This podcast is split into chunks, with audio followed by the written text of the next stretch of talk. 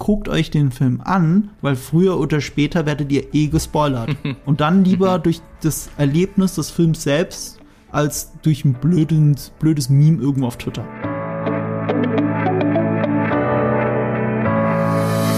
Hallo und herzlich willkommen zum Podcast Die Quadrataugen powered by Vodafone. Vergangene Woche ist eine Ära zu Ende gegangen, die Ära von Daniel Craigs James Bond. 15 Jahre lang in fünf verschiedenen Filmen hat der Brite den Geheimagenten dargestellt. Zum definitiv jetzt aber wirklich letzten Male in Keine Zeit zu sterben. In dieser Folge werfen wir einen Blick auf Craigs James Bond, diskutieren, ob Keine Zeit zu sterben ein angemessener Abschied ist und spekulieren über die Zukunft der Filmreihe. Man könnte quasi sagen, der Podcast wird zum James Bond Cast, Zwinker, Zwinker. wir, sitz wir sitzen deswegen auch extra in Smokings vom Mikro. Wir, das sind Tim Seifert, Redakteur von Featured, James Bond Fan, der trotzdem findet, dass die Action der Jason Bourne-Reihe spannender war. Hallo. Morgen. Und Marco Risch als YouTuber und Kenner von allem Nerdigen auch ein großer James Bond Fan. Hi. Ich habe neulich erstmal ein Smoking als Kleidersammlung gegeben. ein billiger, billiger Polyester-Smoking. Der, ist nicht eines James Bond-Fans würdig. Sieht ja keiner, das ist ja der Witz. Und ich bin Fabian Douglas, der Host dieses Podcasts und vom YouTube-Kanal GigaTV Mac. Als Eisbrecherfrage würde ich gerne mal von euch wissen, wer war denn euer erster James Bond? Tim. Mm, also, wenn du den Film meinst, aber das kommt ja aufs Gleiche raus, dann war das, glaube ich, tatsächlich Goldfinger damals noch mit Sean Connery. Aber nicht im Kino, logischerweise, sondern irgendwie nee, nee, daheim. nicht im Kino. Aber ich meine, ich glaube, in unserer Generation sind ja, glaube die meisten ersten Erfahrungen mit Bond daheim passiert und eben nicht im Kino. Das sowieso, äh, weil James Bond-Filme sind die meistgesehenen Filme der Welt äh, von einer Filmreihe. Also nicht mal Star Wars. Und das geht halt nicht durch Kino, das geht halt durch äh, Fernsehen. Jeder hat einen James Bond-Film gesehen im Durchschnitt. Und wie war das bei dir, Marco? Ähm, ich weiß, dass ich Roger Moore zuerst gesehen habe, kann mich aber überhaupt nicht daran erinnern. Mein Papa war halt großer Roger Moore-Fan. Ähm, aber der Moment, in dem ich so im Alter von sechs Jahren Dr. No zum ersten Mal gesehen habe mit Sean Connery, das war mein mind-blowing James Bond-Moment, weil ich als Kind nicht verstanden habe, wie ein und dieselbe Figur von zwei verschiedenen Personen gespielt werden kann.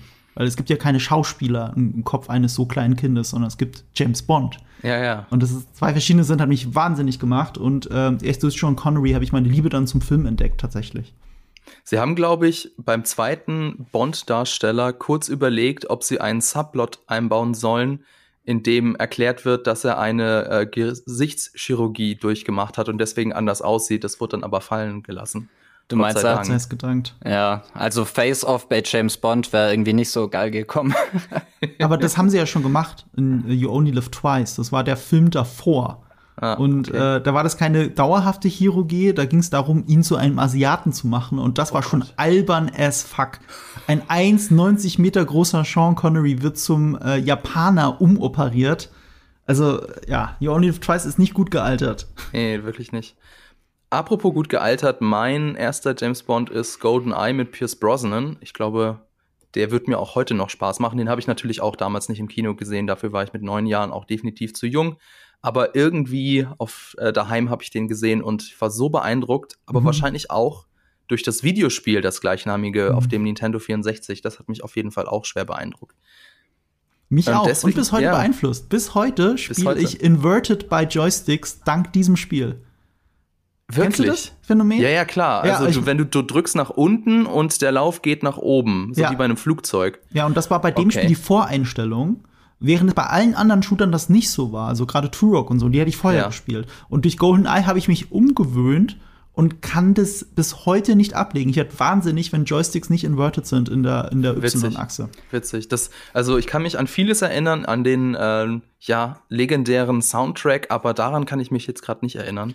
Ist vielleicht doch schon ein bisschen zu lange her. Naja, bevor es weitergeht mit unserem James Bond Cast, erstmal ein wenig Werbung.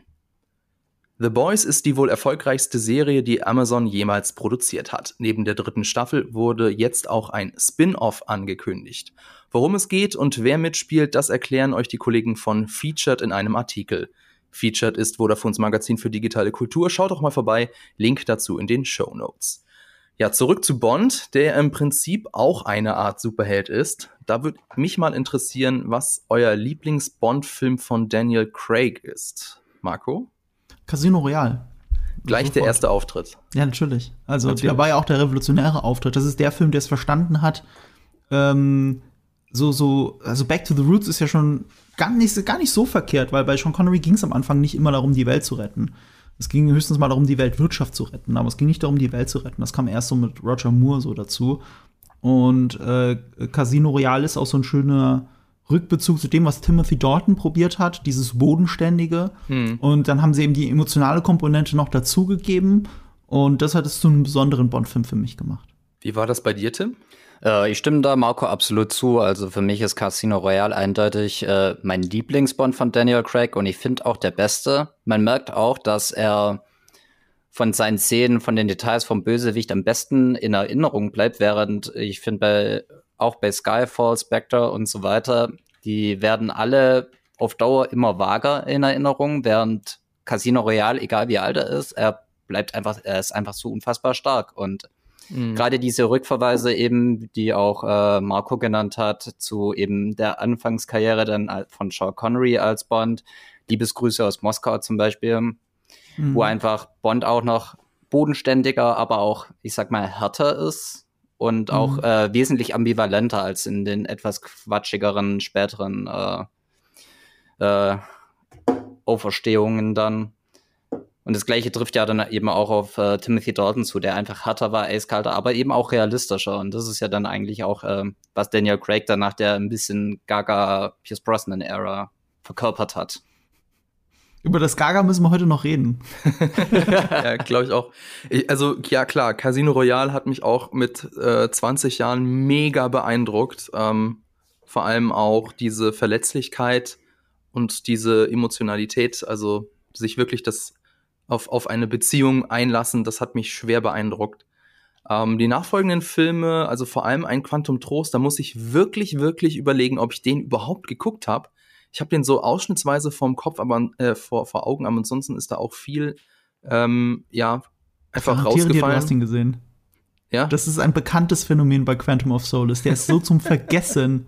ne? Und äh, äh, das, äh, die, die Szenen, an die man sich erinnert, dafür mag ich den. Ich garantiere dir, du okay. hast ihn gesehen. Okay, okay, gut.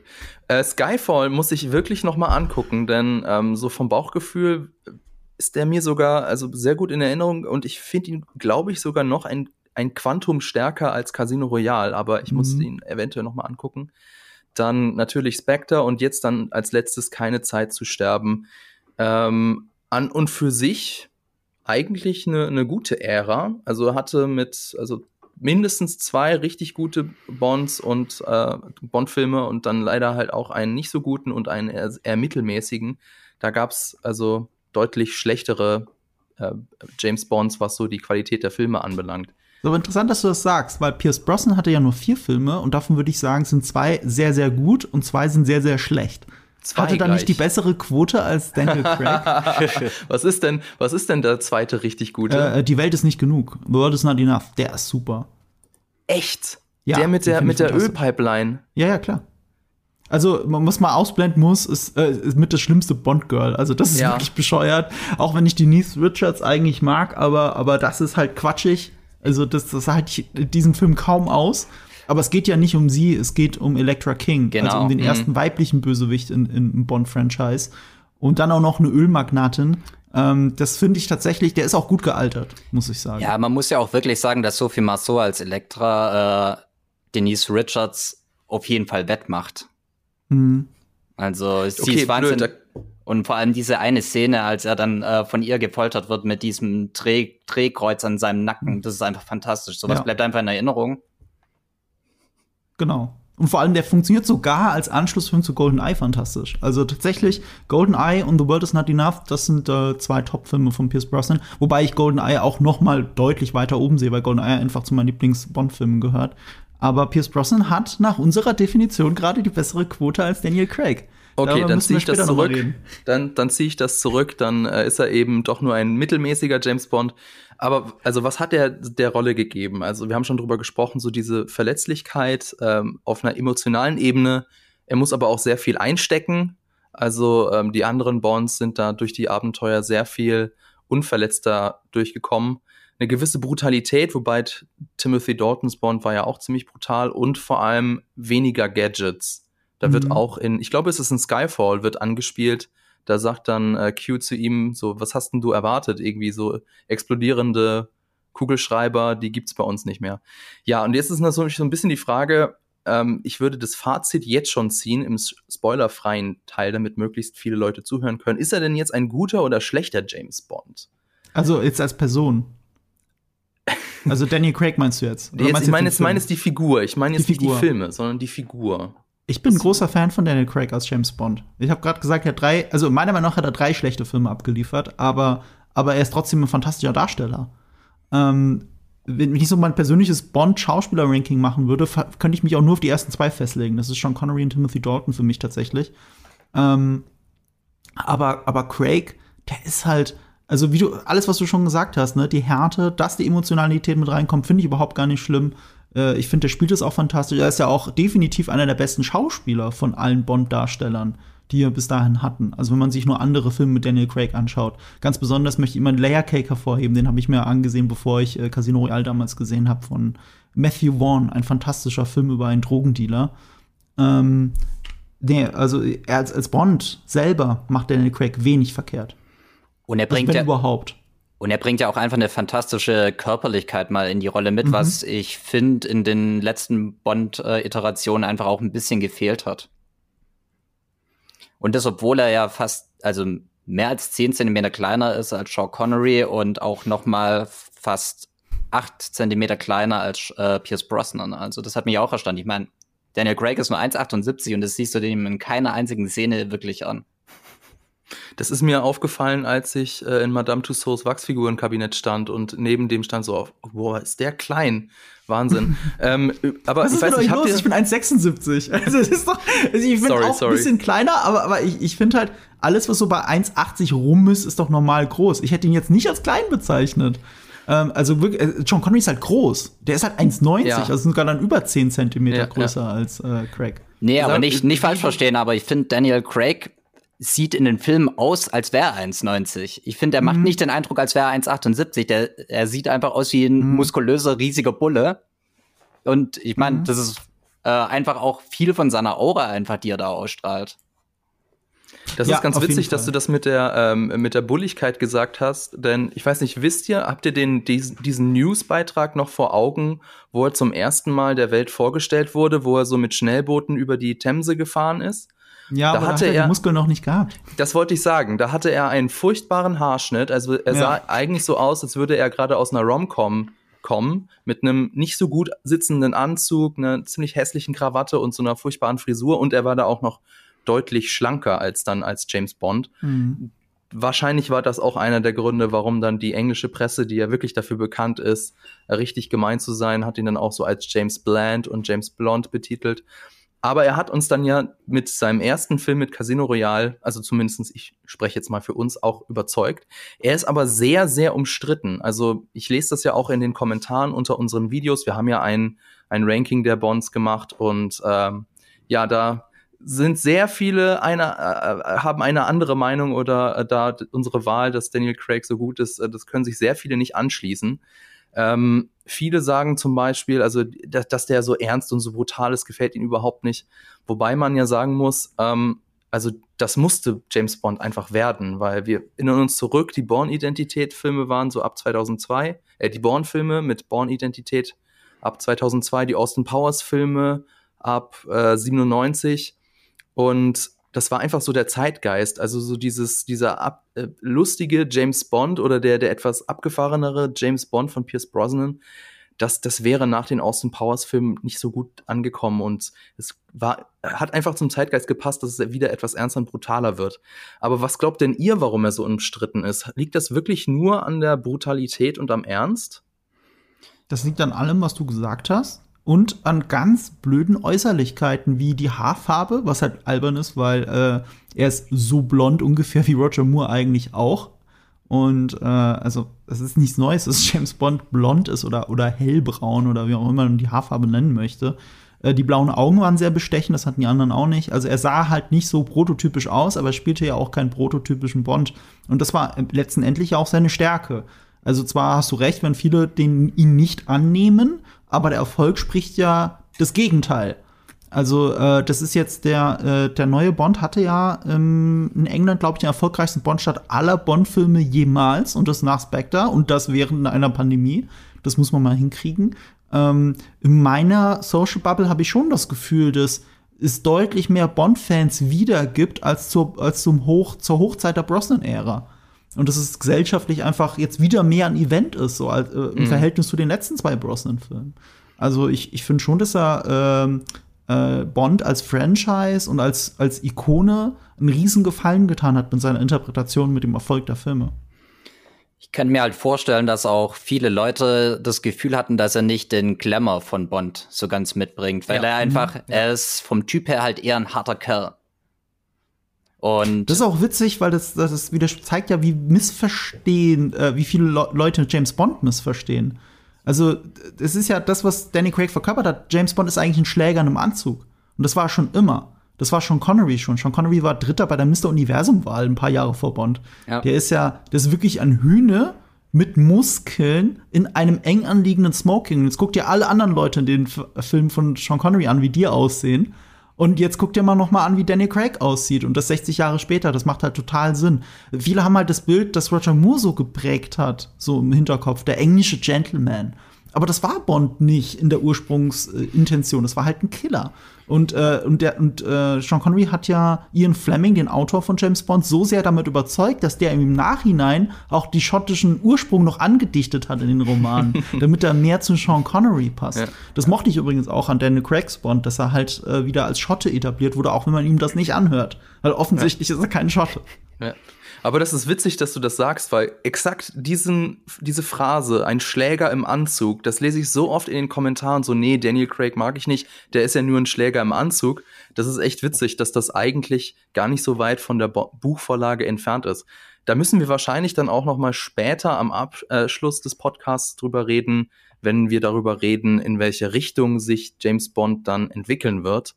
Ähm, aber dann würde ich sagen, kommen wir doch jetzt mal zu Keine Zeit zu sterben.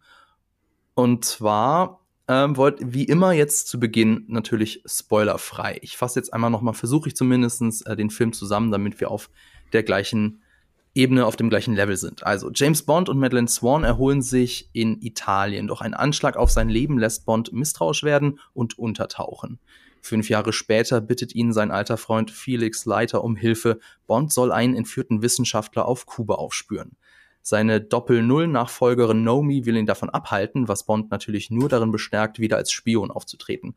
Doch der eigentlich recht einfache Auftrag führt Bond mitten in ein gefährliches Komplott und dann ist da ja noch seine große Liebe Madeleine Swan, die ein Geheimnis mit sich herumträgt.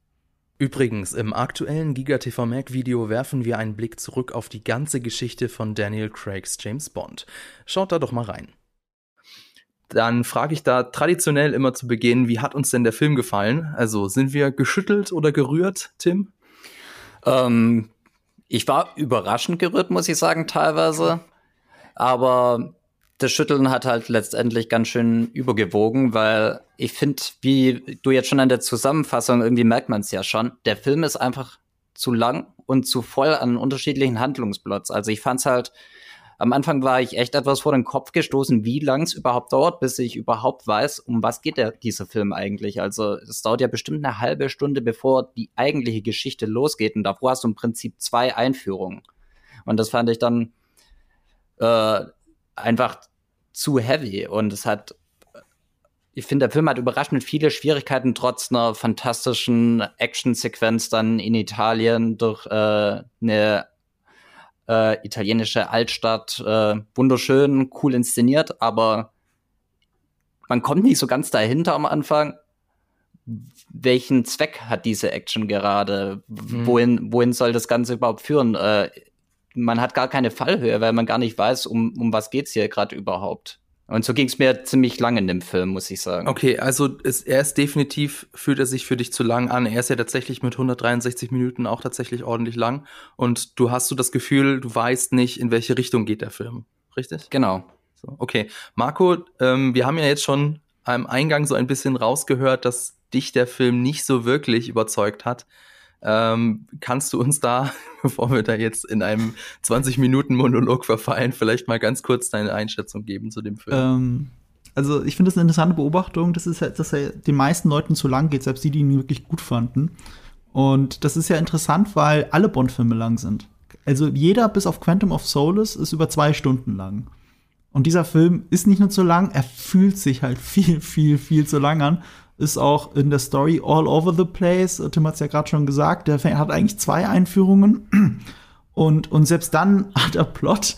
Ich meine, der, der weicht so sehr ab von der Grundgeschichte, die er eigentlich erzählen will, dass du mittendrin irgendwann Anna de Amas hast für, für eine Sidequest quasi, wie in einem Videospiel. Und dann ist das auch wieder vorbei. Das hätte es auch nicht gebraucht. So vieles hätte es da nicht gebraucht.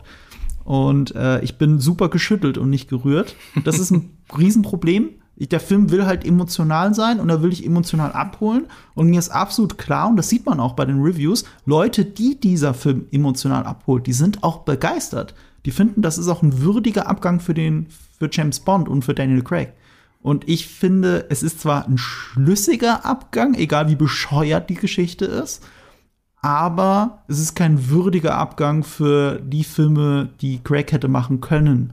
Also, mich holt das emotional nicht ab. Ich finde es leider ganz, ganz schlimm. Ähm, reiht sich für mich sehr nah an Spectre an, der für mich schon einer der schlechtesten Bond-Filme ist, die ich je gesehen habe, von allen 25.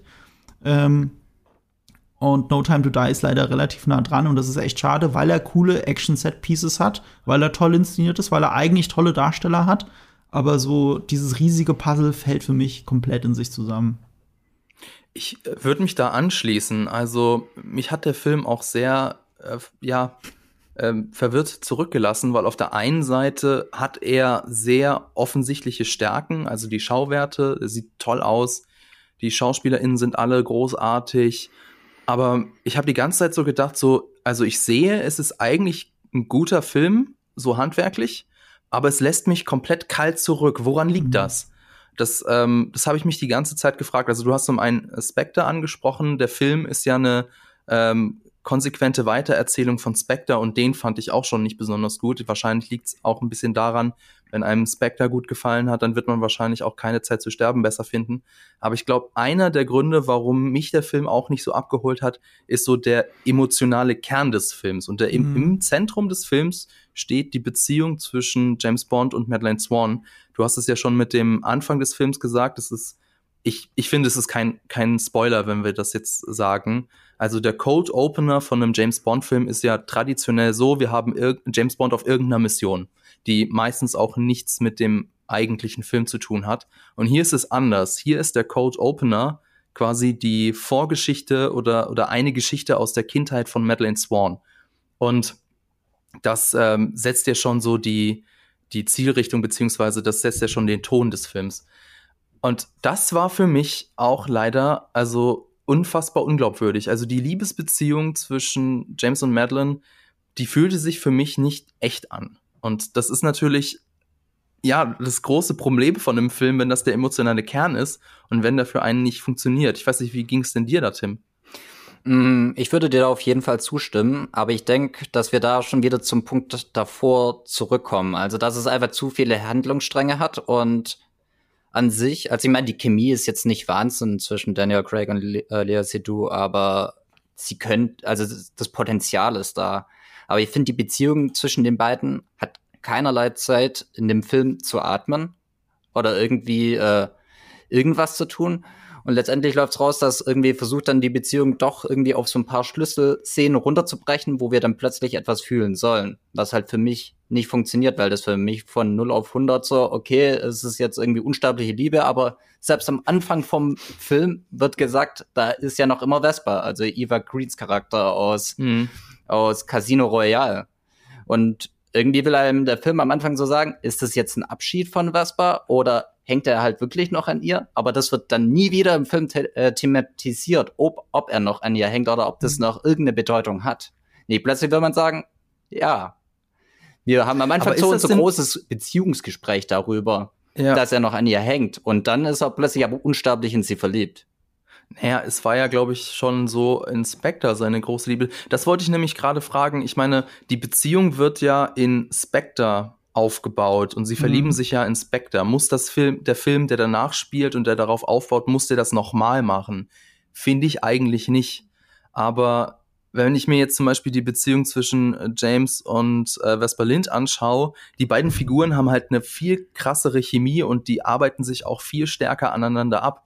Ähm, es gibt ja zum Beispiel diese eine großartige Szene, wo ähm, James Bond im Casino Royale reinkommt und Vesper Lind so dieses Nach äh, das, was ist das, ein Abendkleid überhängt.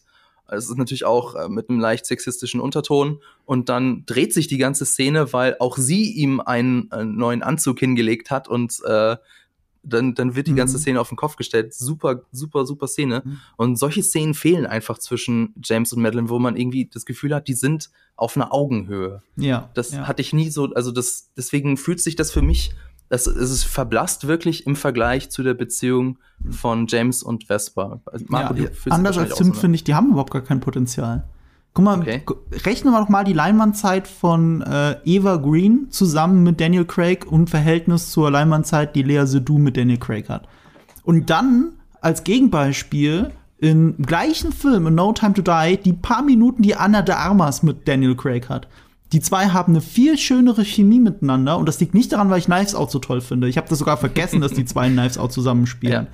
Ähm, Ich habe tatsächlich, ich grätsche mal kurz rein, Marco. Ich grätsche Ja. mal kurz rein, ähm, ganz kurz nur. Ähm, ich musste tatsächlich auch zweimal hingucken, dass die äh, Agentin Paloma, dass das tatsächlich An Anna de Armos ist, ähm, weil sie schwarze Haare hat. Die hat ja meistens so, so blonde Spitzen drin und das hat mich ein bisschen verwirrt, deswegen musste ich auch erst zweimal hingucken. Ich kann Genau. mich da tatsächlich nicht erinnern. Keine Ahnung, dafür habe ich wahrscheinlich so viel Promi-Bilder, sie mit Ben Affleck zusammen gesehen oder sowas. ganz, ganz neidisch. Nee, ähm, Anna de Amas hatte sofort so eine, so, die, sie fordert tatsächlich Bond heraus und umgekehrt auch in diesen paar Minuten. Also genau das, was du gesagt hast, diese Augenhöhe entsteht ja dadurch, dass sie ähm, ähm, sich herausfordern können, dass, äh, dass sie die andere Person challengen wirklich und dass auch was passiert, auch in Aktion. Und bei Lea Seydoux ist es immer diese Rührselige. Die zwei sind in einem Raum, äh, heulen sich gegenseitig an und reden davon, dass der andere noch Geheimnisse hat. Aber ganz ehrlich, welche Beziehung hat denn nicht in so einem frühen Status noch irgendwelche Geheimnisse? Was, was sind das für Ansprüche, die die da haben? Das ist auch kein Dealbreaker, finde ich, wenn man. Ja. Ne? Ja, also müsste man alles über den anderen wissen. Die zwei sind nicht verheiratet miteinander und die kennen sich erst seit ein paar Wochen. Gerade in ihrer Welt ist das ziemlich erstaunlich, dass sie sich das gegenseitig äh, vorwerfen. Ja, aber du bringst, Geheimagent. aber du bringst, du bringst einen richtig guten Punkt dann auch mit dem Vergleich zu einer der Armas, weil es eben der Figur und der Beziehung zwischen den beiden wird absolut halt kein Humor zugesprochen. Sie haben, Mhm. wo du dann halt auch null verstehen kannst, warum lieben sich die beiden, weil sie, wie du schon sagst, die, die hocken doch ganze Zeit eigentlich nur miesepetrig äh, einander gegenüber und äh, schweigen sich an oder gestehen sich ihre Liebe, aber da ist halt nichts, was irgendwie Freude oder irgendwie Interesse weckt an dieser Beziehung, weil sie einfach so furchtbar langweilig zusammen sind. Hm. Und dann ist es, also das macht das alles zu einer Behauptung. Das ist mein Grundproblem mit diesem Film. Ich, dieses eine Behauptung, dass die zwei füreinander gemacht sind und sogar, dass sie sogar Vespa Lind aussticht. Das müssen sie machen, indem sie sinnbildlich das Bild von Vespa Lind noch mal in die Luft jagen. Aber ich habe das Gefühl, dass selbst das Scheißfoto von Eva Green Madeline Swan aussticht. Das ist, das ist doch unglaublich. Und ähm, und sie machen, es wird noch mehr zur Behauptung, weil der Film dann so sehr damit beschäftigt ist, bessere Bond-Filme zu zitieren. Also klar, Casino Royale, äh, stellenweise Skyfall, aber ganz überdeutlich On Her Majesty's Secret Service im Geheimdienst ihrer Majestät. George Lazenby's Bond von 1969. Sie nehmen sich einfach den Score von dem Film. Also das wirft man ja Hans Zimmer eh gerne vor, dass er Score klaut und sowas. Aber die zitieren auch die ganze Zeit den Film. Also diese, diesen Spruch, dieses We have all the time in the world. Das wird in diesem Film so oft zitiert, weil es in diesem Film so oft passiert ist. Und das ist halt der eine James Bond-Film, der eine echte Liebesgeschichte erzählt hat, bevor Casino Royale da war. Das war Ganz nämlich kurz, die zwischen äh, We Have All Time in the World ist das ist der Abschiedssong äh, gesungen von Louis Armstrong. Louis Armstrong, genau. Das Genau. ist das Zitat, ja. Ja, und das wird dann immer wieder äh, gesagt von äh, George Lazenby, beziehungsweise jetzt ja auch von Daniel Craig. Und ähm, das hat George Lazenby damals Diana Riggs gesagt, die wir zum Beispiel aus Game of Thrones kennen, als äh, Olenna Tyrell, als die große Anführerin. Die war ja wirklich eine große feministische Ikone in den 60er Jahren, dadurch, dass sie auch Emma Peel als selbstbewusste Frau bei Schirm, Scham und Melone gespielt hat. Und äh, Diana Riggs und George Lazenby hatten unfassbare Chemie miteinander. Und der Film endet damit, dass äh, Diana Riggs stirbt. Also Tracy Bond, seine Ehefrau stirbt. Das war der eine Film, der uns wirklich mal eine richtige Liebesgeschichte mit Fallhöhe erzählt hat. Und äh, das war so gut, dass die anderen Filme, auch andere Darsteller, eben äh, dann Sean Connery und dann nochmal Roger Moore, äh, nochmal Sean Connery und dann Roger Moore, auch den Tod von Tracy Bond zumindest auch als Thema hatten. Das hat sogar mitgetragen noch, aber so richtig fortführend ist das halt nicht. Und der einzige andere Film, der da rangekommen ist an diese Liebesgeschichte, war halt Casino Royale. Und jetzt sind wir aber an einem Punkt angekommen bei Spectre und eben jetzt mit No Time to Die, wo das wo wieder eine Liebesgeschichte erzählt werden soll, die mit Diana Riggs und mit Eva Green mithalten können muss.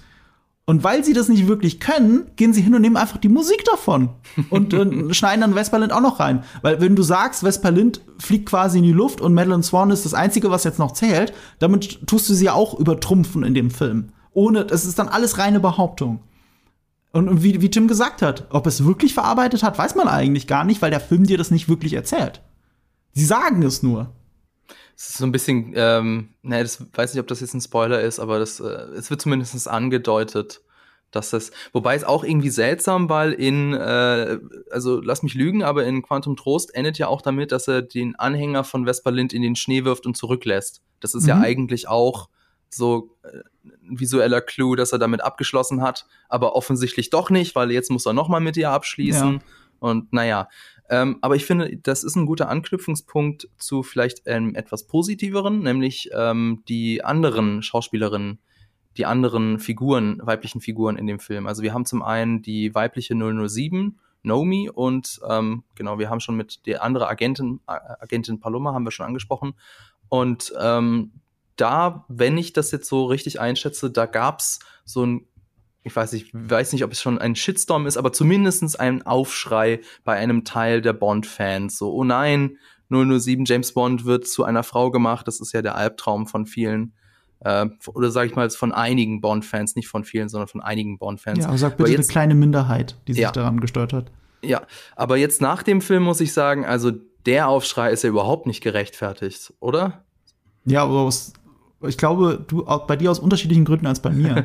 okay. Also, also ich fand das sowieso immer albern. Also wer da einen Aufschrei hat, hat Bond nie verstanden, weil es gibt halt neun Doppel-Null-Agenten. Und wenn einer stirbt, dann wird er ersetzt durch eine andere Doppel-Null. Und das gab's in der Filmreihe seit 50 Jahren. Das ist einfach die ganze Zeit passiert. Und wir sind mittlerweile in einem Zeitalter angekommen, wo das eben nicht nur äh, die gleichen neun gleich aussehenden weißen Männer sind, sondern wo das eben auch eine Frau sein kann. Es ist eine meiner Lieblingsszenen in dem James Bond-Film äh, Thunderball ist, dass James Bond zu spät kommt zu einem Briefing. Und du siehst alle anderen Doppel-Null-Agenten, siehst du da sitzen, aber nur mit dem Rücken zur Kamera. Du siehst sie auch nur im Hintergrund ganz leicht. Ihre Gesichter werden eben nicht gezeigt, weil das anonymisierte, austauschbare Agenten sind. Der Besondere ist der Typ, der zu spät ist. Das ist James Bond. Und, ähm, und sie fangen jetzt an, in diesem Film den anderen Doppel-Null-Agenten noch mehr Gesichter zu geben. Wobei, das haben sie auch vorher schon gemacht, natürlich mit 006 und GoldenEye und so.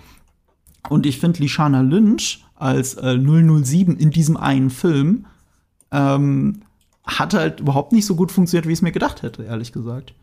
Fand das enttäuschend. Das Writing äh, zieht sich darauf zurück, dass sie sich über die Nummer 007 identifiziert dass sie sagt, ich bin doch 007, ich bin doch 007 und er so, ja, ja, aber ist ja egal, so und du kannst die Nummer, ist es nur eine Nummer, ne?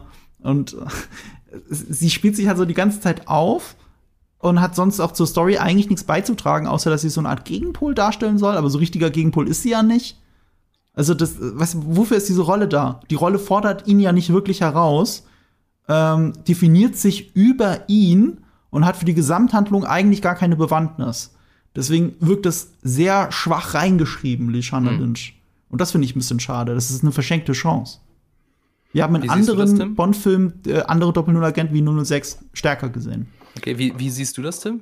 Ich sehe es vielleicht nicht ganz so krass wie Marco, aber ich würde schon sagen, dass ihr halt auch nicht sonderlich viel Raum wiedergegeben wird. Das merkst du allein ja schon äh, so äh, Richtung Schlusskapitel. Ich sage das jetzt ohne Spoiler, es ist einfach nur Bond und sie sind zusammen unterwegs. Aber wenn auch im Trailer insofern. Ja, aber wenn M äh, die beiden anfunkt, äh, fragt er immer nach Bond. Und es ist im Prinzip so, als wäre Bond alleine auf der Mission, aber sie ist ja eigentlich dabei. Aber im Prinzip interessiert es auch M nicht oder sonst irgendjemand, dass, äh, dass sie da dabei ist. Und das ist halt äh, weitgehend im ganzen Film so, weil egal in welcher Szene sie auftritt, meistens äh, wird sie dann von äh, Bond selbst übertrumpft. Ob das jetzt bei der Entführung von einem Wissenschaftler ist oder bei sonst was. Im Prinzip kommt Bond immer als Sieger aus diesen Sachen raus, was ich äh, tendenziell obskur fand, weil sie ja eigentlich schon mhm. eingeführt werden soll, so als Figur, die ja auch äh, verdammt viele Fähigkeiten hat, aber mhm. letztendlich kommt Anna der Armas mit ihrer Figur da wesentlich besser weg, weil sie äh, sofort sagt, wow, ich bin einfach mega krass und mhm. unterschätzt mich nicht so in dem Sinne. Und es ist ich glaube, so historisch gesehen ist es auch so schwach. Also ähm, Bond hat halt seit 60 Jahren starke Agentinnen, starke Frauenrollen auch. Also gerade in der Connery-Ära gucken wir natürlich immer auf das Sexistische. Das ist einfach da, das kann man nicht wegdiskutieren. Aber umgekehrt gab es eben auch sehr starke Frauenrollen, die auch bereit waren, Männer zu töten. Was ist halt damals, das war ein Novum im Kino. Das kann man sich gar nicht ausmalen. Und du hast seit den 60er Jahren in, den, in der Bond-Reihe hast du sehr starke Frauenfiguren und sehr starke Agentinnen vor allem. Was halt ein bisschen nervig ist, dass die am Ende dann immer unbedingt im Bett mit Bond landen müssen. Da sind wir zum Glück aus der Ära raus. Das mochte ich zum Beispiel bei Quantum of Solace. Du hattest eine sehr starke Frauenfigur mit Olga Kurinenko, die aber eben nicht mit ihm am Ende im Bett landet, mhm. weil er eben Vesper Lind noch verarbeiten muss. So, und jetzt hast du Lashana Lynch, die im, selbst zu, im Vergleich zu Halle Berry in Die Another Day abstinkt. Weil Halle Berry war mehr auf Augenhöhe mit Pierce Brosnan in dem Film als Lashana Lynch in diesem Film. Würde ich in gewissem Maße auf jeden Fall zustimmen. Auch wenn du dir mal die Timothy Dalton Sachen anschaust. Die waren ja verhältnismäßig für Bond zu der Zeit ja auch äh, gar nicht so krass sexistisch wie jetzt, äh, was weiß ich, die von Connery oder auch äh, Roger Moore. Weil einfach äh, es nicht ganz so sexualisiert war. Er hat auch, er war einfach mehr professioneller Agent zu dem Zeitpunkt. Und da ist sie jetzt halt irgendwie sie bekommt halt nicht wirklich was zu tun, wie du halt schon sagst. Zu 90 Prozent steht sie halt im Büro rum und regt sich drüber auf, dass, äh, dass sie ihr der Rang wieder abgelaufen wird von ihrem äh, Vorgänger. Ja. Und mhm. zu den meisten Aktionen kommt sie halt dann auch zu spät. Das ist ja sehr bezeichnend, als, äh, als sie dann in Norwegen auf der Hütte sind und sie im Prinzip äh, eine halbe Stunde, Stunde zu spät kommt, äh, be, äh, nachdem die ganze Action eigentlich schon wieder vorbei ist. Also ich vermute, die DrehbuchschreiberInnen wollten da halt James Bond auch irgendwie noch einen dramatischen Konterpunkt geben, so eine Figur, an dem der er sich abarbeiten kann. Von der Action her funktioniert es nicht so. Ihr habt es schon gesagt, äh, sie wird ja eigentlich von ihm dupiert. Trotzdem hatte ich so das Gefühl, dass im Verlaufe dieser 163 Minuten da auch eine gewisse gegenseitige Wertschätzung mhm. entsteht. Ähm, ich glaube, also was man auch dazu sagen muss, am Drehbuch haben ja sehr viele mitgearbeitet. Unter anderem ist dann auch noch Phoebe Waller-Bridge auf äh, Wunsch von Daniel Craig war es, glaube ich, hinzugekommen. Mhm. Und ich glaube, also das sieht man wenig, also merkt man weniger an der Struktur. Die Struktur des Drehbuchs stand, denke ich mal, schon fest, aber man merkt es an den Dialogen. Ja. Also die Dialoge sind schon teilweise ähm, richtig, richtig schön schnippisch und, und äh, scharf pointiert. Wobei ähm, ist, der Film hat natürlich auch einige Pointen, aber mir ist aufgefallen, also wirklich gelacht habe ich eigentlich gar nicht. Was ich ja echt seltsam finde, weil ja Phoebe Waller-Bridge auch eine ist, die gute, äh, humorvolle Figuren schreiben kann. Weiß ich, wie, wie fandet ihr den witzig, den Film? Ich fand ein paar Stellen schon. Ich fand die Rolle und die Figur und die Dialoge mit Anna der Armas gut. Und da habe ich, da habe ich auch gelacht, aber das war auch wirklich die einzige Szene, wo ich wirklich gelacht habe. Muss ich sagen. Das stimmt, ja. Und ich fand auch, dass ihre Figur zu wenig genutzt wird. Nämlich sie wird eingeführt und ich fand sie fantastisch. Ich hätte gern einfach sie länger dabei gehabt, aber im Prinzip ist sie dann halt, wie du schon sagst, für so ein kurzes Intermezzo, Sidequest dabei. Dann ist sie weg und den Rest vom Film vermisse ich sie. Hm. Und das finde ich, das ist halt äh, sehr schade, wenn du eine, wenn du eine so interessante, coole Figur ein, einführst, die gegenüber anderen Figuren im Film, die dann später eine größere Rolle spielen, sie ist einfach besser. Besser mhm. geschrieben, interessanter. Und das merkt man halt. Und ich finde es furchtbar schade, wenn das einem im Film auffällt, dass die interessanteste Figur, die im Film eingeführt wird, schon weg ist und im Prinzip nach einer halben Stunde abgefrühstückt wird. Die kriegt ja auch eine Verabschiedung. Also du weißt einfach, das war's jetzt. Und hier jetzt, äh, jetzt, jetzt ärgert dich weiter ab über Lishana Lynch und äh, oder über nicht über die Frau an für sich, sondern halt über die Rolle. Weil, weil sie ist halt nagging 007 am Anfang und erst später kommt diese Wertschätzung, von der du redest. Ne? Aber ihre Rolle besteht von, als Prämisse daraus, dass sie sich über 007 definiert, über die Nummer und über James Bond. Und das nimmt ihr selber so viel Persönlichkeit. Mhm. Und das ist halt nicht gut geschrieben. Ja. Ähm, ich, ich sehe da auch nicht die Schuld bei Phoebe Waller-Bridges. Äh, ich will mal Bridges sagen wie Jeff Bridges. Phoebe Waller-Bridge. Der hat ja Fleabag gemacht und Fleabag war fantastisch. Und du merkst es in manchen Dialogen, merkst es einfach, dass da jemand noch mal auch mit einer weiblichen Perspektive die, die Dialoge geschrieben hat. Weil äh, nichts gegen Robert Waits und äh, Neil Purvis, aber ähm, das sind ja nicht die großen Drehbuchautoren bei der Bond-Reihe. Es sind bei jedem Bond-Film seit Die Another Day, äh, seit äh, äh, hier, die Welt ist nicht genug, sind die mit dabei, aber sind immer so für die Prämisse, für das Szenario zuständig. Dann kommen die anderen Drehbuchautoren dazu. Hier war es mehr der Regisseur, Kerry Joji Fukunaga, der ähm, viel mitgeschrieben hat. Und zwar kommt von ihm die erste Staffel True Detective, aber die hat er ja nicht geschrieben. Deswegen kann man den Credit kann man ihm nicht ganz geben. Und dann würde ich ihm eher auch die Schuld geben, ähm, wenn es um dieses verworrene Drehbuch geht. Man muss mhm. dazu sagen, das sind auch natürlich die ganzen Produktionsumstände. Der Film war erst geplant für Ende 2019. Und da hätte ihn aber noch Danny Boyle mit seinem Autor schreiben sollen. Der hat sich ja verkracht mit dem Produzenten und ist dann gegangen. Und sie wollten den Zeitplan einigermaßen einhalten. Das merkt man bei diesem Film an, weil der, der ist ja ein halbes Jahr später dann terminiert worden für Frühjahr äh, 2020. Und durch die Pandemie ist es halt viel weiter, also bis jetzt eben gerutscht. Aber der Film wurde tatsächlich relativ schnell produziert mit einem Drehbuch, das bei Null anfängt. Das, das ist ja wirklich so die Ironie naja, des Schicksals, das dass sie du. da wirklich Gas geben mussten, um es noch äh, ins Kino zu schaffen. Ja. Und dann wurde der Film als erster Blockbuster wegen der Corona-Pandemie weithin verschoben. Ja, ja. ich wollte mal fragen, wir müssen unbedingt noch über Lucifer Seven sprechen. Jetzt ist nur die Frage, machen wir das jetzt oder machen wir das in Ruhe das im müssen wir im Spoilercast machen. Ja, okay. Ich, wollte, ich, ich würde hier gerne nur noch eine Sache dazu sagen äh, zum Drehbuch. Ja. Es ist einfach auch eine unfassbar undankbare Aufgabe, später zu einem Drehbuch dazuzukommen, an dem schon mehrere Leute geschrieben haben, das dann weitgehend fertig ist und dann kommst du dazu und sollst quasi noch deinen Stempel, deinen Humor und das noch im Nachhinein einfügen. Das ist einfach funktioniert halt in den seltensten Fällen ja. richtig gut. Aber da muss ich kurz unterbrechen. Und zwar, ähm, ich meine, er hätte wieder Blanco angefangen. Ja, meine ich auch. Weil Danny also, Boyle Blanco angefangen hat. Ja, ja. Also er hat nicht es mal das Drehbuch übernommen, sondern nee. die haben das halt zusammengeschustert in kürzester Zeit. Und so, so wie bei Star Wars 9 kann das halt nicht funktionieren. Ja, also ich, ich zitiere mal kurz aus einem ähm, Interview mit den Kollegen von äh, Movie Pilot. Also Danny Boyle ist im Sommer 2018 ausgestiegen. Daraufhin hat Carrie Fukunaga mit der Produzentin Barbara Broccoli Kontakt aufgenommen. Es gab Gespräche mit Produzenten äh, Michael Wilson, mit, dann mit Daniel Craig. Und dann nach ein paar Meetings stand die Sache eben fest. Und dann begann die Arbeit am Drehbuch. Mhm. Also im Spätsommer 2018 oder äh, vielleicht schon im Herbst 2018. Und erst nach einigen Monaten kam dann auch noch Phoebe Waller-Bridge mit. Also wie, wie du schon gesagt hast, von, also er hat wirklich bei null wieder angefangen und unter großem Zeitdruck. Ja, was auch man, was man auch merkt. Mein Kommentar war jetzt auch eher auf Phoebe Waller-Bridge bezogen. Ach so, das, ja, ja. Weil wir ja eigentlich über ihre Rolle zum Drehbuch und was sie da mit eingebracht hat, ja gesprochen haben. Mhm. Aber sie ist auch so spät dazugekommen. Ich meine, sie kann da noch ein bisschen einen Stempel aufdrücken und ich glaube, in einigen Szenen merkt man das durchaus. Aber so allgemein, ich meine, du kannst halt nicht zum Schluss in einen Film rangehen und dann noch irgendwie eine Figur komplett neu definieren und äh, einen ja. Film humoristisch äh, aufarbeiten. Das geht einfach nicht. Das muss ja von Anfang an so gesagt sein. Vor allem kann selbst eine Phoebe Waller-Bridge ja nicht die Beziehung retten. Sie kann ja nicht Madeline Swan und äh, Daniel Craig's James Bond auf einmal zu einem fantastischen Liebespaar machen, nur durch das Drehbuch. Also nee. du merkst ja in jeder Szene, die die zwei zusammen haben, fehlt die Chemie, zumindest in meinen Augen. Wie gesagt, bei anderen funktioniert's. Es, es gibt Leute, die haben, die waren richtig abgeholt von dem Film. Das möchte ich niemandem nehmen. Ich kann nur sagen, für mich funktioniert diese Beziehung nicht. Vor allem nicht, wenn sie die ganze Zeit erwähnen, wie cool das mit Vesper Lind war und das halt ein deutlich besserer Film ist. Ja, ja. Und dann auch noch frech zitieren die ganze Zeit bei Im Geheimdienst ihrer Majestät. Das ist halt, das ist halt die beste Liebesgeschichte in allen Bond-Filmen. Die ziehe ich sogar noch vor äh, Vesper Lind.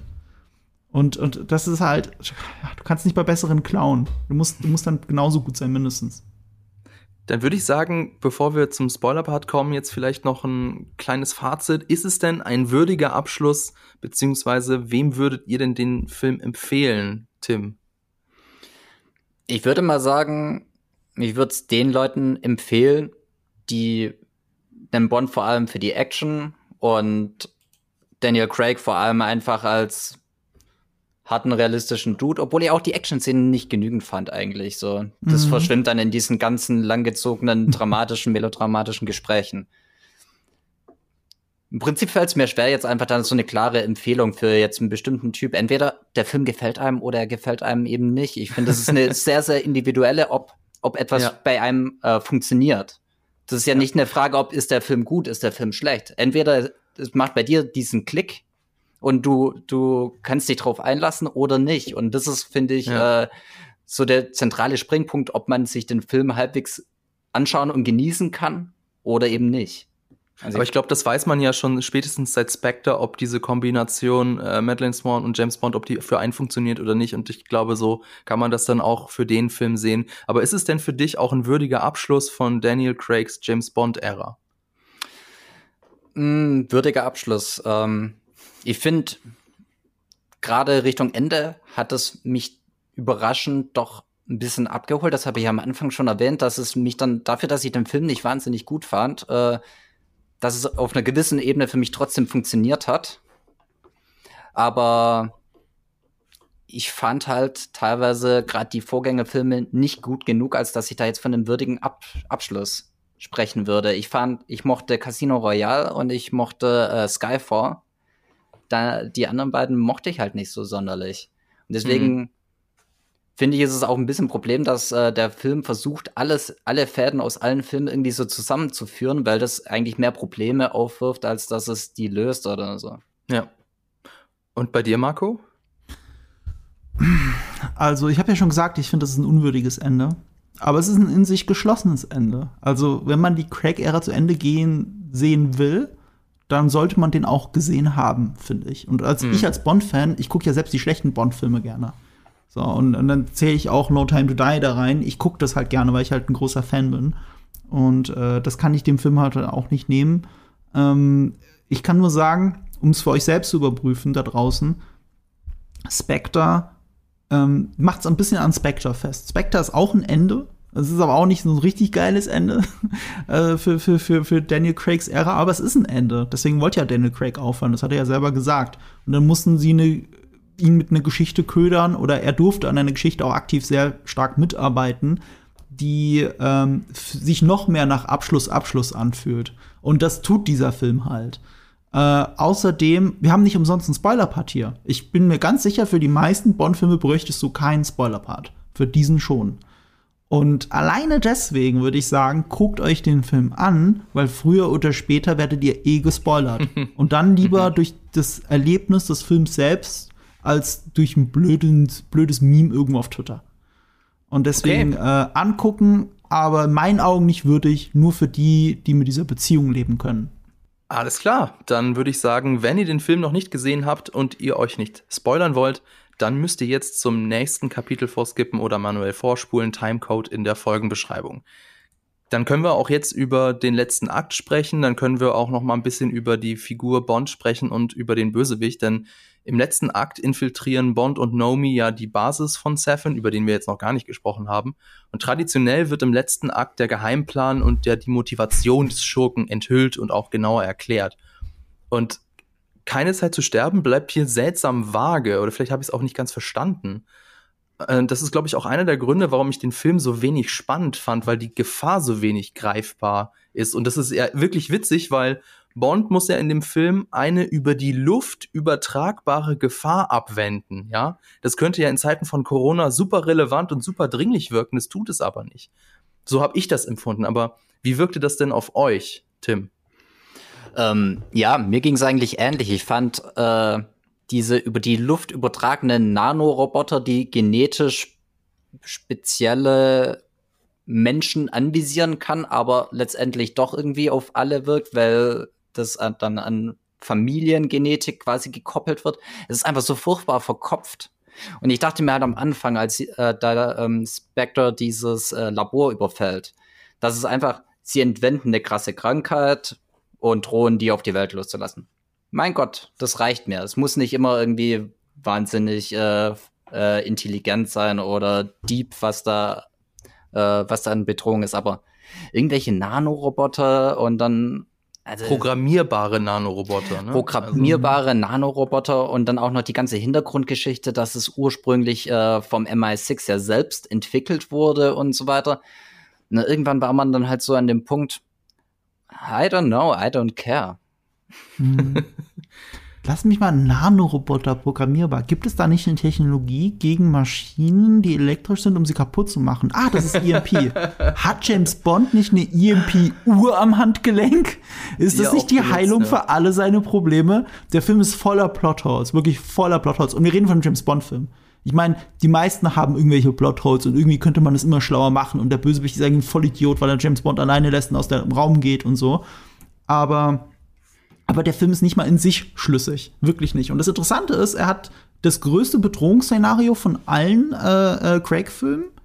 Äh, erstmal, erstmals wieder ein Bedrohungsszenario, das ist ja nicht mal neu ist. Das ist aus dem Roger Moore-Film Moonraker. Also der Virus, der die Menschheit auslöschen könnte und sowas. Nee, das aber ist, Moonraker, Entschuldigung, ganz kurz. Ähm, ich glaube, sie haben es, also vielleicht von Moonraker, ich habe es nicht geguckt, aber ist es nicht auch im Dienste seiner Majestät, das mit Blofeld und den Virus? Da ist auch Virus, stimmt, du hast recht. Sogar Jahre vorher, ja. noch früher.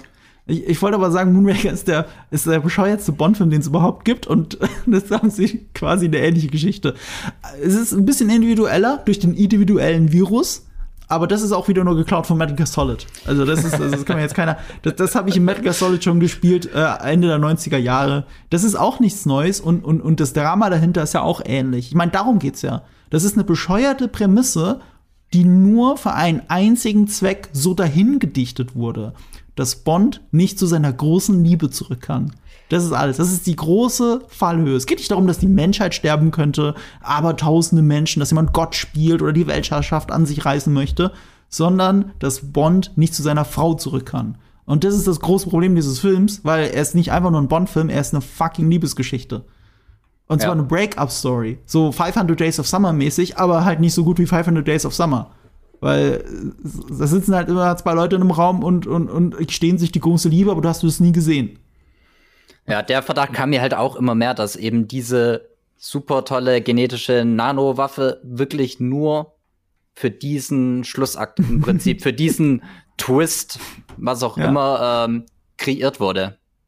Ja, absolut. Dafür muss es dann noch mehr dann genetische ja Träger geben, damit das funktionieren kann, damit es noch mehr Fallhöhe kriegt. Und sie versuchen es ja dann noch, noch stärker emotional aufzuladen, indem es ja nicht nur dann äh, James Bonds große Liebe betrifft, sondern auch noch seine Tochter Mathilde, die mhm. ja dann mhm. auch durch einen Twist noch eingeführt wird.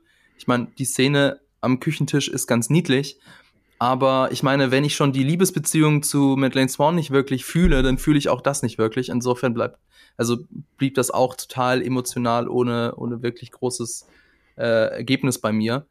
Ähm, aber gut, naja, dann ist jetzt halt, die, also dann ist das vielleicht, funktioniert das vielleicht nicht. Der, der, der Plan des Bösewicht ist jetzt vielleicht irgendwie doof, aber muss ja nicht schlecht sein, solange der Bösewicht an sich interessant ist, ja. Also Lucifer Seven. Und der wurde ja in den Trailern und auch im Marketing so sehr hochgehypt als total krasser Bösewicht, der auch total unter die Haut geht und so die Mindgames spielt und so. Ähm, ja, wie, wie fandet ihr den? muss, muss schon einer lachen hier. Naja, Marco, wie lachen, ja? man muss halt sagen, so sehr wie er unter die Haut geht und den ganzen Film angeblich tragen soll, hatten sie nicht genügend Vertrauen in ihn, als hätten sie ihn dann als einzigen Bösewicht in dem Film besetzt, sondern da ist ja noch immer Blofeld, der die Hälfte vom Film wesentlich präsenter ist und irgendwann wird dann Seven noch so hinterhergereicht. Aber er mhm. tritt erstmal nicht in Erscheinung, er ist erstmal nicht interessant und erstmal ist Blofeld die äh, nähere Bedrohung, die auch eine viel größere Rolle in Kuba und dann später auch in London spielt. Ganz stimmt es nicht, weil die erste Szene gehört ja ihm, ihm und Madeline Swan. Ja. Also, sie versuchen es von Anfang an zu etablieren, aber da schneiden sich, also als er sie aus dem Wasser zieht, dachte ich so, okay, krass, ist, ist, das, ist das quasi der Mann, ihr Ziehvater? Ist er derjenige, der dieses Mädchen aufgezogen hat? Da hätte man so viel andere interessante Beziehungen zwischen den beiden finden können. Nee, er ist der Typ, der sie traumatisiert hat, aber ihr auch das Leben gerettet hat und eigentlich genauso alt ist wie sie, was halt gar keinen Sinn macht. Also sie sind fast gleich alt, die Darsteller. In Wirklichkeit meine ich. Also die Rolle, die Remy Malek spielt, muss mindestens Ende 40 sein, damit diese Geschichte überhaupt noch Sinn macht hier. Und Remy Malek sieht nicht aus wie Ende 40, auch mit seinem Narbengesicht nicht. Fabian äh, glaubt mir das nicht ganz, aber rechnet mal bitte nach. Lea nein, nein, nein, ist 35 Jahre alt. Nein, nein, alles gut. Ich meine nur, die Madeleine Swan, die ist da in dem, äh, im Code Opener so, weiß ich nicht, 12, 13, ja. so. Und es reicht ja, ja schon, ja. wenn er, ja, und es reicht ja schon, wenn er vier Jahre älter ist. Das würde Vier ja schon Jahre. ausreichen. Das ist doch Ja, kein, dann wäre er kein 17. Teenager gewesen, dem, den wir da Das gesehen siehst haben. du doch nicht. Du hast doch, Doch, man sieht seinen Mund. auf. Man sieht seinen Mund. Ja, man sieht, Ja. ja. man sieht seinen Mund und er ist so Dioxin, hat diese Chlorakne Ja. von durch die Dioxinvergiftung. Also theoretisch könnte er auch 17 sein. Es würde schon gehen. Aber nein, du hast natürlich recht. 17, Es wirkt sorry. schon, wir, wir, wir, wir finden, dass er irgendwie älter ist. Wir empfinden ihn als Ja. älter. Das stimmt schon. Das ist mir auch aufgefallen. Die Sache Ähm, ist, dass ja manchmal nicht nur die Logik, also prinzipiell könnte er 17 sein, okay, aber es fühlt sich nicht so an. Und ich habe ja auch äh, während dem Film dran denken müssen, Moment mal, die sind doch gleich alt, das kann doch gar nicht gehen. und es geht ja bei einem Film auch darum, dass der Film es einem schlüssig rüberbringt und dass sich solche Fragen einfach nicht automatisch ergeben. Und die Mhm. Auto Frage ergibt sich nun mal automatisch. Also zumindest, wenn wir jetzt schon zwei von drei Leuten sagen, wir haben drüber nachgedacht. Wobei, ich muss fairerweise sagen, ich habe die Frage hatte ich nicht ganz sofort, weil ich dachte, Lea Seydoux ist Anfang 20. Also seit Blues Warmest Color dachte ich die ganze Zeit so, ey, es ist doch irgendwie Anfang 20 und überhaupt, was für mich die Beziehung zu Daniel Craig noch creepiger gemacht hat. Die haben eh schon 20 Jahre Altersunterschied, aber ich dachte die ganze Zeit, das ist 35 Jahre Altersunterschied. Und also es, es soll jetzt keine Altersdiskriminierung sein, jeder soll mit jedem glücklich werden, wie er möchte, aber es wirkte halt immer ein bisschen merkwürdig. Und in dem Film haben sie auch noch diesen Fünfjahressprung auch noch mal drin. Also ich habe es, äh, den haben sie auch nur, den haben sie ja nicht drin, weil die Figur das gebraucht hat, um das zu verarbeiten. Ja, den, den, haben sie drin, damit die Geschichte funktionieren kann mit dem Kind. Das ist der Grund. Also so vieles in diesen 163 Minuten passiert einfach nur, damit du an diesem einen Punkt am Ende des Films ankommen kannst. Und das ist super krass konstruiert. Und da muss man schon beide Augen zudrücken und sich absichtlich dumm stellen. Ähm, und es gibt den Ganzen aber halt auch so was Pathetisches, was mich halt so stört. Es ist pathetisch, pathetisch, pathetisch. Auch das am Ende, dass er da steht. Und äh, haben wir es schon gesagt? So, so, es ist Spoiler, äh, es Spoiler ist der Spoiler-Teil. Wir Also haben kann es nicht, wir ne? nicht gesagt, aber ich meine, das gucken ja, es hören ja jetzt eh nur die Leute Ja. an, die den Film schon geguckt haben. Insofern, also ja, ja, es gibt Leute, denen machen Spoiler nichts aus. Deswegen Okay. ich es jetzt. also er stirbt Also. am Ende, ja, und dann. Fucking James Bond stirbt in dem Film. Und das ist für viele bestimmt ein Problem, für mich nicht. Ich finde, man kann ihn auch umbringen, weil wir haben ja eh immer dieses James Bond will return und dann ist es halt der nächste Bond-Darsteller. Man kann den Story-Arc auch so beenden. Aber er, be er endet halt in diesem Pathos. James Bond steht da und dann äh, schlagen die Raketen ein und er geht in dem Feuer unter und dann fährt die erste und die letzte Szene in dem Film gehört halt Madeline Swan, weil es in Wirklichkeit eine Liebesgeschichte über sie ist. Und deswegen ist sie am Ende in dem Auto. Es, es ist sogar der Aston Martin, den er zuletzt noch gefahren ist, der V8 äh, Vantage oder wie er auch immer heißt. Und, ähm, und mit, mit der Tochter und will ihm von Bond, James Bond erzählen, mit Sonnenuntergang und dann die Musik von Louis Armstrong. Es ist so krass kitschig. Ich habe ja vorhin von Im Geheimnis ihrer Majestät geredet. Wisst ihr, wie der ausgeht? Habt ihr den gesehen? Hab's gerade nicht mehr im Kopf. Da möchte ich wirklich jedes Mal heulen. Das ist zwar nicht James Bond, der stirbt, aber es ist Tracy Bond eben. Und sie haben gerade geheiratet. Sie haben gerade geheiratet und fahren mit dem Auto, das halt super dekoriert ist, mit di in diesem Auto übrigens, mit dem, äh, in dem, ah nee, Quatsch, nee, ist es nicht, aber es ist ein Aston Martin. Sie fahren mit dem Auto los und, und es ist halt über noch die Deko dran und das ist halt zu viel und er hält an, um die Deko abzunehmen. Und in dem Moment fährt Blofeld vorbei und äh, es wird aus dem Auto geschossen und bei diesem Drive-by-Shooting stirbt halt Tracy Bond direkt nach der Hochzeit. Und James Bond setzt sich zu ihr ins Auto und ist halt komplett traumatisiert. Und dann äh, kommt ein Polizist vorbei und fragt, ist alles in Ordnung? Und er so, ja, ja, alles in Ordnung, sie ruht sich nur aus. Äh, we have all the time in the world. Sagt er, ich, ich kriege schon Gänsehaut und werde traurig, wenn ich nur dran denke. Und dann hört, hörst du die Melodie von Louis Armstrong so ganz langsam im Hintergrund verklingen. Aber auch nur die Melodie, du hörst ihn jetzt nicht singen.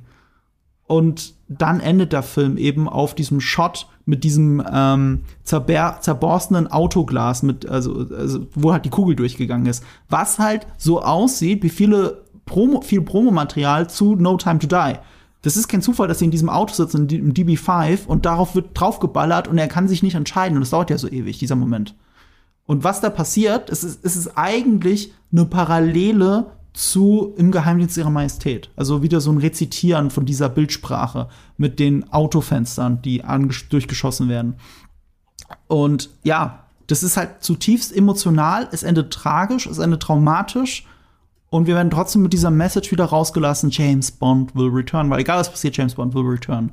Das macht dieser Film nicht. Und gleichzeitig doch. Weil ich habe die Credits nicht abgewartet, aber ich habe gelesen, dass es dann ganz am Ende doch noch mal steht. Dieses James Bond will Ja. return. Womit er sich ja selber wieder entkräftigt. Also er traut sich das noch nicht mal, dann wirklich all in zu gehen. Also es, es, es, es macht es macht ja auch so schwierig, das all in zu akzeptieren. Dass James Bonds Frau stirbt, okay, die Story kann weitergehen. Dass Daniel Craig stirbt, ist nur so, ja gut, es kommt ja eh nächstes Mal ein neuer James Bond. So, wo ist ja die echte emotionale Fallhöhe? Daniel Craig ist tot, ist für dich jetzt die Figur immer tot? Kannst du nie wieder James Bond gucken? Ist das jetzt so tragisch? Nicht wirklich. Und das ist so ein bisschen, das ist das Tragische an diesem Film. Es ist so belanglos für mich alles. Das ist ja. gleichgültig. So, okay, dann freue ich mich halt auf den nächsten Bond und guck, was der macht. Jetzt würde sich ja total anbieten, über äh, die Zukunft von dem James Bond zu sprechen. Ich wollte gerne noch zwei Sachen anmerken. Und zwar ähm, zum einen, wir haben ja auch noch Ernst Stavro Blofeld in dem Film zusätzlich. Ja. Der große Bösewicht aus dem letzten Film, wo alles geredconnt wurde und alles hängt doch irgendwie mhm. miteinander zusammen und der stirbt quasi off-screen, weil er sich mit den Nanobots infiziert. Mhm. Was ja auch ein bisschen, ja, also was, was, was wieder da reinspielt, dass der Film eigentlich komplett überladen ist. Und dann mit Lucifer's Heaven, also wir haben halt einen coolen Bösewicht in Casino Royale gehabt, da wirkte das ja auch so cool, was, weil die sich beide die ganze Zeit gegen, gegenseitig gegenüber sitzen, ja. Aber sie können sich nicht tothauen, weil es gerade ums Pokerspielen geht. Oder du hast mit Raul Silva einen ziemlich coolen Bösewicht, der ja eine, Verbindung zu James Bond hat. Er ist im mhm. Prinzip James Bond nur an einer Stelle im Leben einmal falsch abgebogen. Und jetzt haben wir mit Lucifer Seven einen, der eigentlich, also sein Ziel ist, Spectre auszulöschen. Und danach, warum setzt er sich danach nicht zur Ruhe? Warum macht er danach noch als Bösewicht weiter? Weil wir einen Bösewicht für den James Bond Film brauchen. Deswegen mhm. natürlich. Allein deswegen, also wie du gesagt hast, Markus, wirkt alles super konstruiert und auch ein bisschen überfrachtet was halt die Wirkung des Films auch sehr stark schmälert auf mich. Aber dann würde ich jetzt sagen, wagen wir noch einen kurzen Blick in die Zukunft, wenn, wenn das okay ist für euch? Jo, gerne. Dann würde ich sagen, also wir wagen jetzt noch einen kurzen Blick in die Zukunft und äh, Barbara Broccoli, die ähm, Produzentin der James Bond-Filme, hat ja gesagt, dass sie sich nicht vor 2022 mit der Frage beschäftigen, wer denn der nächste Bond wird. Hier will ich auch gerne noch auf unser Video Wer wird der nächste Bond von GigaTV Mac verweisen. Da haben wir dann auch ein paar Kandidaten vorgestellt.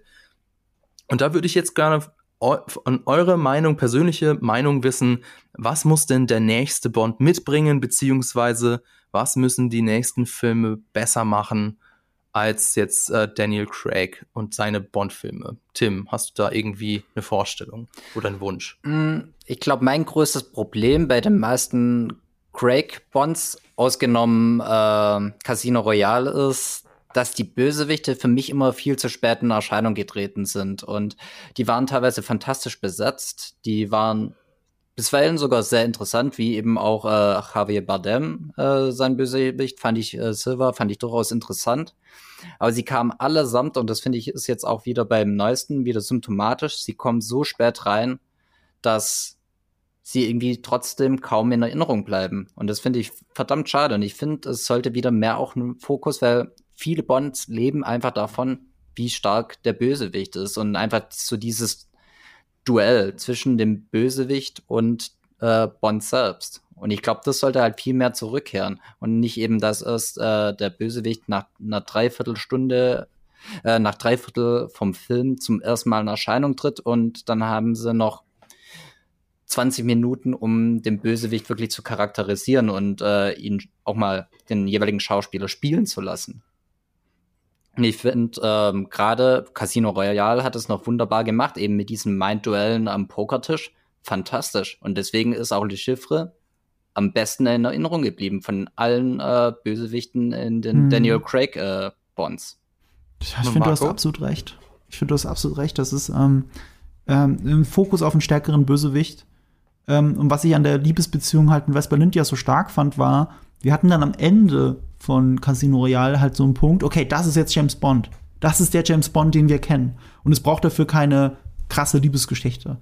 Und ähm, auch am Ende von Skyfall, das hat es ja auch nur wiederholt. So, okay, das ist jetzt der Bond, den wir kennen. Und da ist er jetzt endlich wieder angekommen.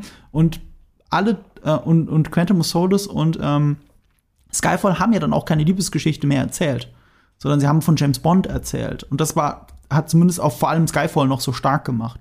Und danach haben sie halt sich auf Madeline Swan fokussiert, sind all in gegangen, haben meiner Meinung nach halt dabei total verloren. Ähm, und ich finde, das sollten sie dann auch nicht mehr tun. Also versuch nicht, die Liebesgeschichte noch mal zu toppen und zu toppen, zu toppen. Ich bin nicht der Meinung, dass, dass Bond jetzt wie der letzte Playboy sich durchvögeln muss durch jeden Film. Ja, sagen ja alle Skyfall und Skyfall tut das eben nicht.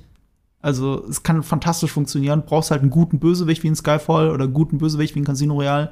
Und du brauchst halt den passenden Bond Gegenspiel, also den, den richtigen Bond-Darsteller dafür zu diesem Gegenspieler. Und da bin ich halt gespannt, wer es wird. Ich, ich finde, man kann Daniel Craig nicht kopieren. Und das ist auch gut so, weil Daniel Craig ein fantastischer James Bond war. Ähm, jetzt wünsche ich mir wieder was anderes. Vielleicht wieder so ein bisschen in Richtung dieses slicke Pierce Brosnan, aber nicht ganz so verspielt, nicht ganz so dieser Playboy wieder, sondern ah, vielleicht so ein Timothy Dalton wäre eigentlich ganz cool. Das würde der Reihe gerade sehr gut tun. Aber nur, mhm. das ist mein Geschmack. Ich lasse mich gerne überzeugen von dem perfekten Bond-Darsteller, die wir ja, wie Fabian gesagt hat, schon sehr viele vorgestellt haben im, ähm, in dem Video, das wir auf YouTube haben. Aber vor allem, wir schließen auch viele aus, die gerade heiße Kandidaten sind. Allein deswegen lohnt sich dieses Video, weil egal welcher Name euch gerade einfällt, meistens sind sehr, ein paar sehr prominente Namen dabei und die werden es tatsächlich mit ziemlicher Sicherheit nicht.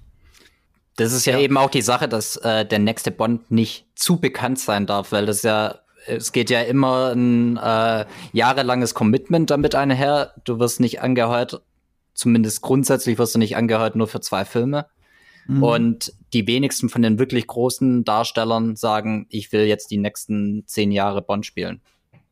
Sondern das ja. werden erstmal Leute sein, die, wie er schon sagte, die nicht sofort vielleicht im, im Kopf sind, aber die äh, will ich gerade so ihren Ruf aufbauen und einfach äh, sich mit Bond dann auch ein Profil verschaffen können das ist dann auch so eines der Argumente, das gegen einen Bond-Darsteller spricht, der schon ein gewisses Alter erreicht hat. Also ich hätte zum Beispiel auch überhaupt nichts gegen einen James Bond-Agenten, der vielleicht ein bisschen älter ist, der jetzt nicht 20 ist, der, der darf auch gerne 40 sein, aber es geht natürlich darum, ein Franchise aufzubauen, beziehungsweise eine neue Filmreihe aufzubauen. Und ähm, die muss dann über auch mehrere Jahre tragen. Und jetzt hier Daniel Craig, das waren 15 Jahre. Ja, und wenn du jetzt irgendwie 50 bist, rechne 15 Jahre drauf, das kriege ich gerade noch hin im Kopf, das sind dann 65. Und krieg, kannst du mit 65 noch eine Actionrolle spielen, überzeugend? Hm, weiß ich nicht. Das, das ist dann halt Frag halt so einer der Gründe. Frag ja. Roger Moore.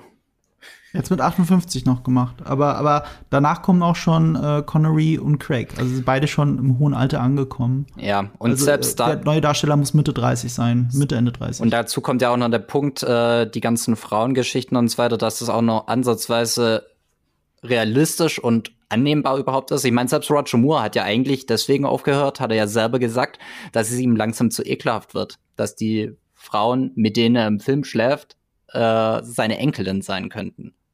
Und ich meine, klar, das ist verständlich. Das, und mhm. das geht in der heutigen Zeit noch viel weniger, als es damals, äh, als es damals ging. Ja. Was ja sich auch viele wünschen, ist, dass Bond vielleicht wieder dichter an die Buchvorlage herangeht.